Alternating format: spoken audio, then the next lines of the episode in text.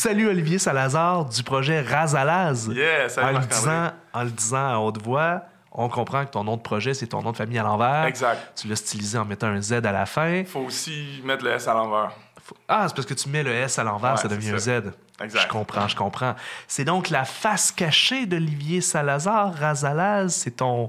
ton C'est-tu comme ton genre d'alter ego un peu? Toi qui, Euh, toi qui es un musicien pigiste, là, tu deviens le compositeur? Ouais, ah, intéressant, j'avais pas vu ça de même, mais je dirais qu'elle n'est pas très cachée quand même euh, comme face. J'espère qu'elle l'est pas, en fait. J'ai envie que le gens, les gens savent que ça existe. Mais euh, c'est plus. Je dis, ouais, c'est mon côté compositeur, mon côté band leader Ouais. Qui a toujours été ici depuis longtemps. jusqu'à Mais un moment donné, je l'ai réalisé, j'ai concrétisé. Ça s'est appelé. Ouais, parce que je disais, ton curriculum sur papier, tu es très, très impliqué dans le milieu du jazz à Montréal. Tu, tu gigs avec beaucoup, beaucoup de monde. J'ai l'impression que tu n'as pas vraiment beaucoup de temps libre nécessairement. Fait que là, tu avais quand même envie de créer ton propre projet. C'était quoi? C'était vraiment l'idée, le compositeur en toi qui, était, qui avait besoin de cette, euh, de, de cette tribune-là un peu? Absolument. Mais pas juste la tribune, mais juste le besoin de, viscéral de, de sortir de la musique, de composer de la musique, de la saisir, de la mettre sur un papier. Ben, dans mon cas, c'est ma, ma démarche. Puis de l'amener à du monde, puis que ça, ça joue comme ce qui joue dans ta tête. tu sais.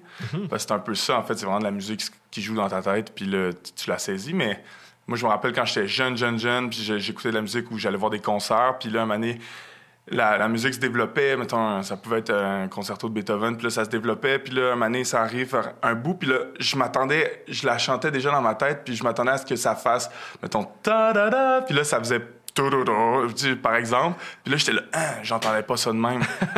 Puis j'étais tout petit, puis je me disais, un jour, c'est moi qui vais l'écrire, je vais décider comment ça va C'est sonner. moi qui va décider comment les C'est- tunes sonnent. Fait que c'est c'est bizarre un peu, ça fait un peu comme c'est moi.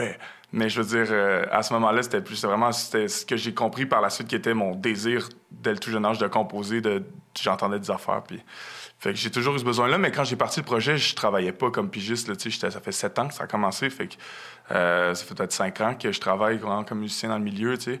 Puis euh, ça, ça a commencé, c'est ça, au, au cégep. Là, fait que ça fait même huit ans là, que ça existe, ce band-là. OK. Fait Ouais. que ça- Dans ça ce temps-là, j'avais le temps. Ah, c'est ça, ça prédatait le moment où tu étais hyper occupé. Ouais, c'est ça, Mais ça reste que tu continues à le faire, fait que c'est un besoin renouvelé. dans Ouais, absolument. Vraiment un besoin. là. C'est vraiment un besoin. Puis autant que c'est vraiment un besoin de jouer avec d'autres mondes, comme, comme euh, sideman, comme on dit. euh, Mhm. J'ai vraiment les deux, les, vraiment le besoin des deux. Fait je pourrais pas juste faire mon projet ou je pourrais pas juste faire du sideman. là. Ouais.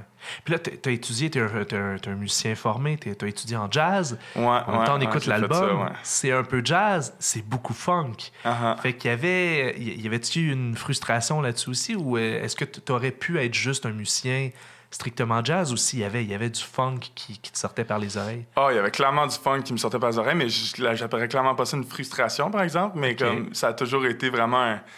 Ouais, ouais, c'est, comme la musique que j'écoute, c'est, comme, tu sais, euh, The Meters, euh, Herbie Hancock. euh, euh, puis là, un moment au cégep, j'ai découvert Snarky Poppy. Là, les cégepiens, on aimait bien ça, Snarky Oui. Poppy. Puis, fait qu'il y a un peu de ça aussi là-dedans, où c'est, assez jazz aussi. Puis, mais... Euh, Ouais, j'ai toujours eu vraiment euh, un mélange de styles. Que, tu sais, je joue avec beaucoup de monde de styles complètement différents aussi. Ça, ça, ça se traduit aussi là-dedans. On, on peut, fait que, tu sais, ma musique, c'est aussi ça aussi. C'est un intérêt de toutes sortes de styles. Fait que j'essaie de me concentrer quand même à pas trop m'éparpiller, mais, mais clairement, ça n'a jamais été une option que ce soit juste jazz, parce que c'est pas ça qui me fait... Il n'y a pas juste une affaire qui me fait vibrer, tu sais. Fait, Ouais. ouais. Ouais, mais c'était pas purement dans la tradition jazz. C'était pas. euh, on se parlait un petit peu du spectacle que les gens s'apprêtent à voir. Là. Mhm. T'as une intention d'aller au-delà de juste une performance jazz, euh, pièce après pièce, euh, Uh-huh. sobrement présentée. Tu veux une certaine extravagance. Tu, tu pensais à un décor, tu pensais à, à quasiment une mise en scène. Fait que Mhm. t'as quand même une sensibilité un peu pop, dans le fond. Ben ouais, c'est sûr. Ben oui, parce qu'en jouant avec beaucoup d'artistes pop, en faisant des, des, des, des- des plus gros shows que ce que je fais avec Razalaz, mettons, pour l'instant, je goûte à ça, je, tou- je touche à ça, puis ça me donne des idées aussi, puis je suis très influencé de, c'est ça, ma, ma carrière haute que comme band leader, mais fait que j'ai vraiment envie de donner un peu plus que juste un spectacle de musique, tu sais, comme on est habitué d'en voir tout le temps des spectacles de musique. Fait que où est-ce qu'on enchaîne les tunes une après l'autre, c'est correct, c'est vraiment une façon de faire correct, mais moi, personnellement, j'ai vraiment l'envie, le besoin, puis je le ressens, de offrir plus que juste des tunes qui s'enchaînent à mon public, tu sais. Ne serait-ce que par, comme tu dis, une petite scénographie, des petits éléments de mise en scène, des costumes. Fait que j'aimerais ça aller le plus possible là-dedans. C'est toujours aussi une question de budget, puis de, de temps, de détermination. Je pense que la détermination est là, mais c'est ça, le budget puis le temps, ça, pour le, c'est des projets qui, qui se développent, puis c'est sûr que là, celui-là, il y, a certains éléments, je suis content, mais la prochaine fois, je voudrais amener ça plus loin, tu sais. Ouais. Puis je regrette rien, c'est tout le temps constructif, tu sais, juste comme le prochain, qui je vois ça, puis tout le temps, le premier te fait penser à ça, puis le deuxième, tu te fais penser à ça, puis rien, fait que tu évolues, puis c'est... Mais en même temps, tu t'es gâté au niveau du visuel. Regarde, on, a approché ici le, vinyle que tu viens de recevoir hier, juste à temps pour ton lancement. Euh, il y a plein de détails, c'est hyper coloré, c'est euh, très funky comme, comme, comme, pochette. Euh, ça, tu, est-ce que c'est toi? Tu as, pensé à ça? Tu as fait affaire à. OK, ouais, ça c'est bon, tu vas aimer ça.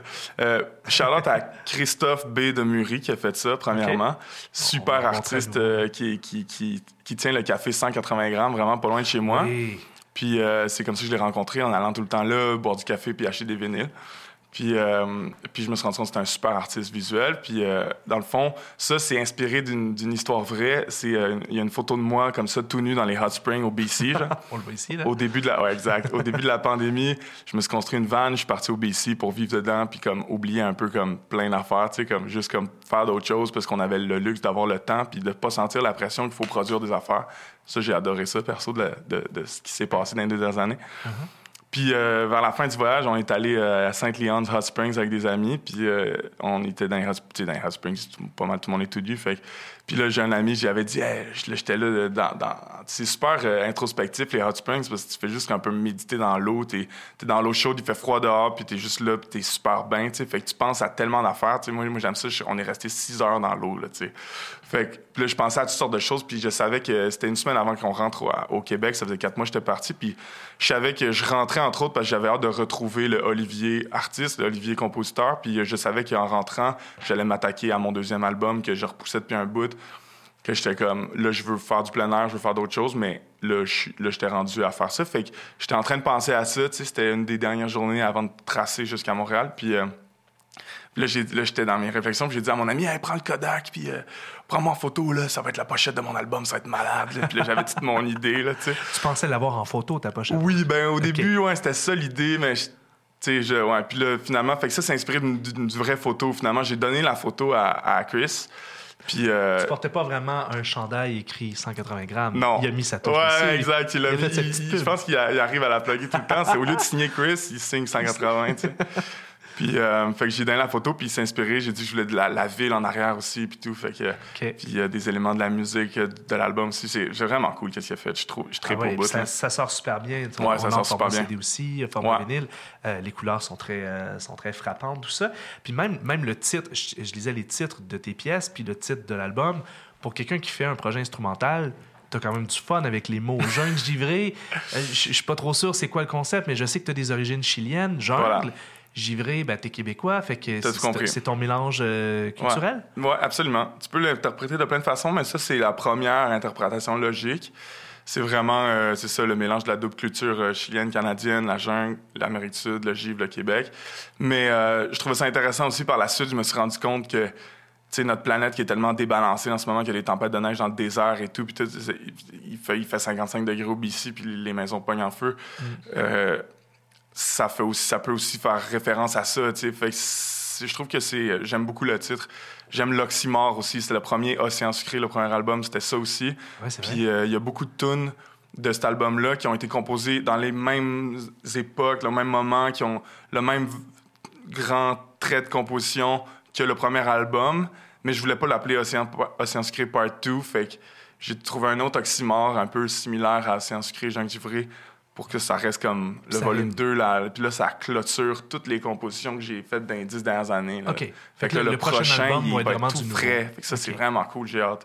OK. Fait que ça, ça, conclut un peu une phase de toi. Dans le fond, tu sors du cégep, là. Ah, on peut dire ça, ouais.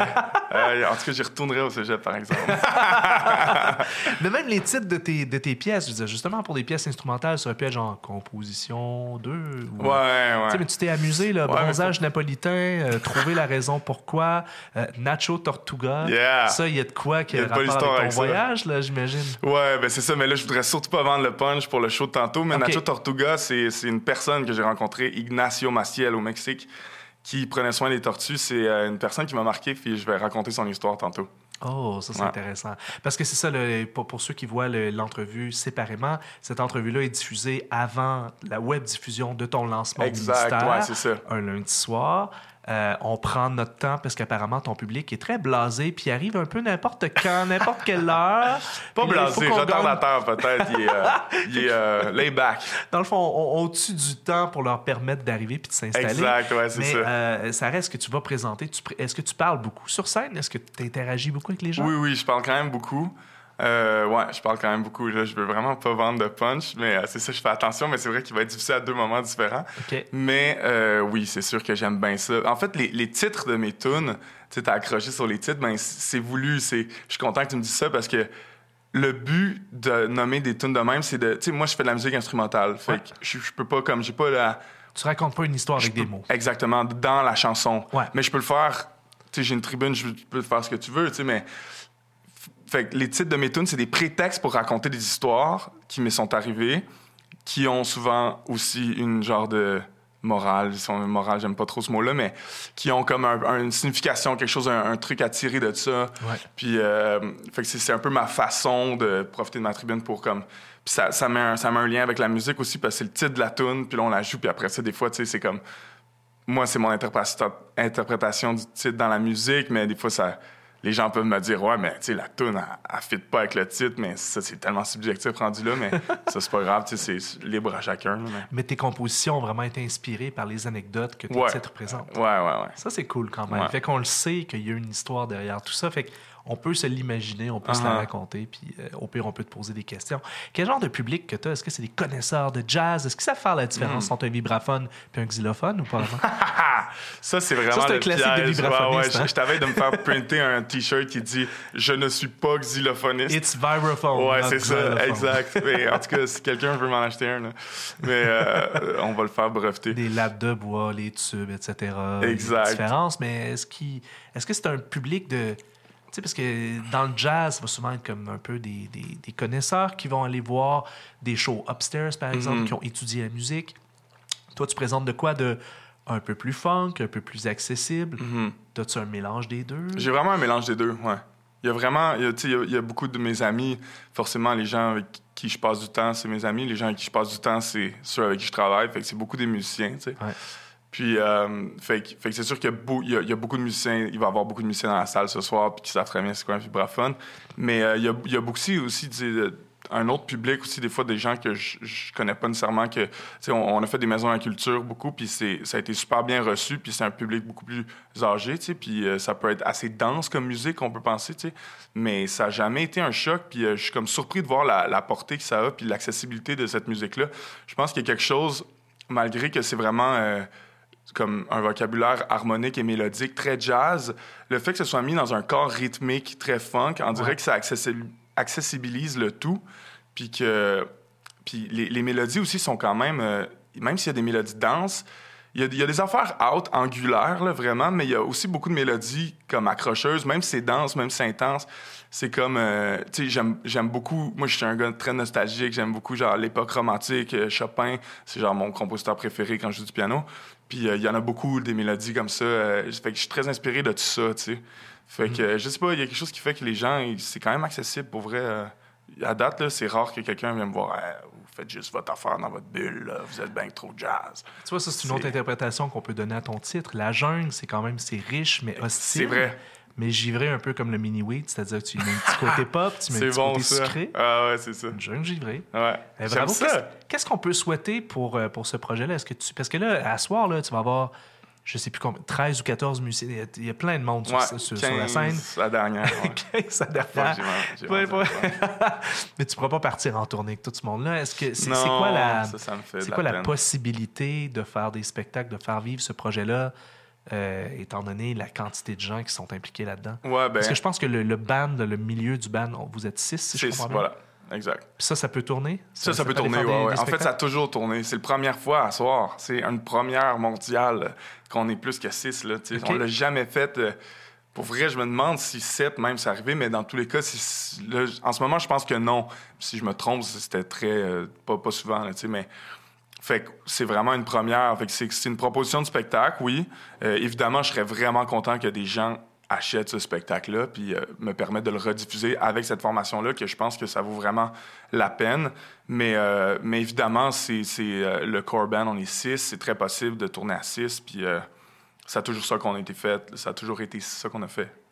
Puis, ouais, c'est ça. Fait que, mais là, j'ai vraiment hâte de vous présenter ça. Ça fait longtemps que je travaille là-dessus. Puis Ouais. là, c'est vraiment le concept, c'est de jouer l'album as is, tu sais, comme, mais version live, évidemment, mais comme dans Du début l'ordre. à la fin dans l'ordre. Du début à la fin dans l'ordre, avec les interludes, avec, avec l'instrumentation, avec les overdubs qu'on a faites, les couches qu'on a rajoutées, qu'on a empilées par-dessus euh, la couche mère, si on veut, du core band. Je parle beaucoup en anglais, là. Mais euh, euh, c'est de vous l'offrir ce soir, toutes ces couches-là, tu sais. Mais puis après ça, je- évidemment, on peut se poser la question, mais d'abord, c'est quoi le point entre écouter l'album puis voir le show live? Mais on s'entend que c'est même pas, j'ai même pas besoin de répondre à la question. L'expérience live est, est tout non. le temps tellement différente. Puis les formes sont plus ouvertes par bout, puis euh, les solos sont jamais pareils. C'est ça qui est cool, c'est de l'improvisation. Fait que il y a vraiment un- une touche de live avec les histoires aussi que vous n'aurez pas sur l'album ou comme Ouais. euh, la mise en scène, la- les, les- les blagues qui se font. Fait que il y a ça à voir aussi. De toute façon, le, visuel, le- hein. le funk, le groove, tout ça, même si c'est pareil, ça se vit pas pareil dans une salle avec 150 personnes Non. que dans ton bouge. salon, quoique j'ai- je l'ai quand même bien aimé dans mon salon. Oh yeah! C'est bon ça. un- mon salon. Merci beaucoup, Olivier. Hey, ben, merci beaucoup.